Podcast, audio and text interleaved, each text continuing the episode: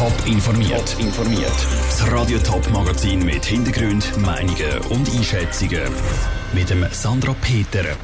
Wie der Kanton Zürich mehr gegen Menschenhandel machen will und wie Fossilien im Zoologischen Museum Zürich zu Kunstwerk werden, das sind Themen im Top informiert.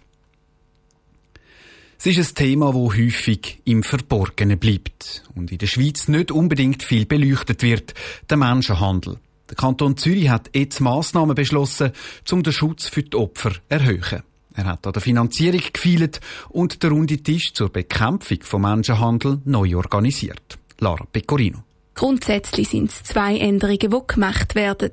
Die eine betrifft den runden Tisch zur Bekämpfung von Menschenhandel.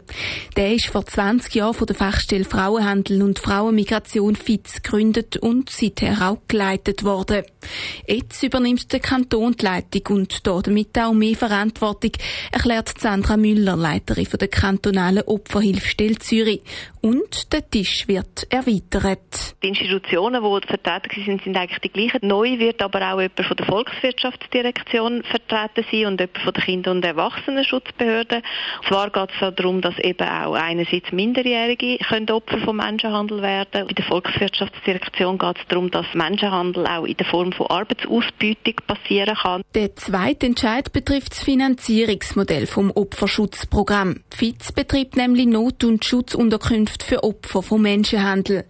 Aber im nächsten Jahr kommt sie für das vom Kanton neu jährlichen Beitrag von 320.000 Franken über, erklärt Andrea Lüberstedt, Chefin vom Zürcher Sozialamt.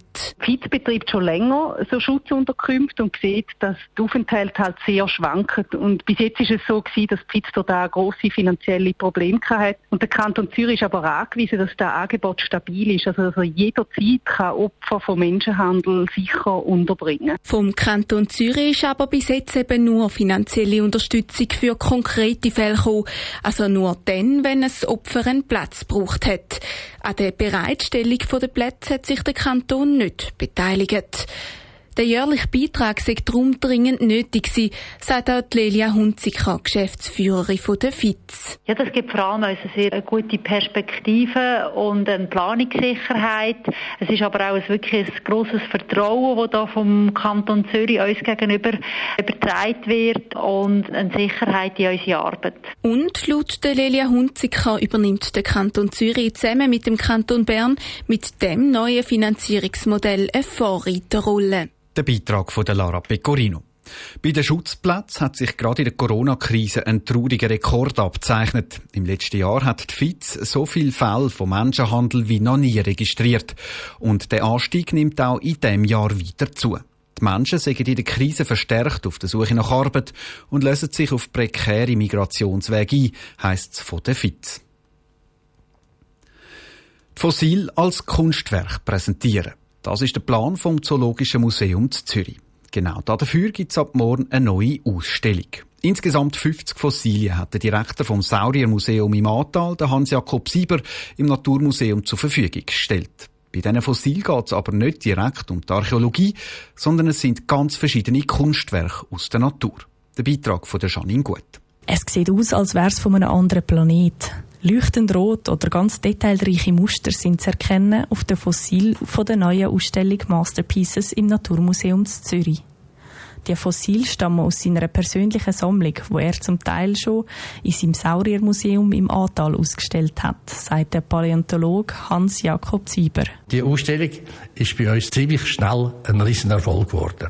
Wir haben dadurch auch ein, ein anderes Publikum bekommen, weil wir haben kunstinteressierte Leute bekommen und nicht nur Familien mit kleinen Kindern, die an Dinosaurier interessiert sind.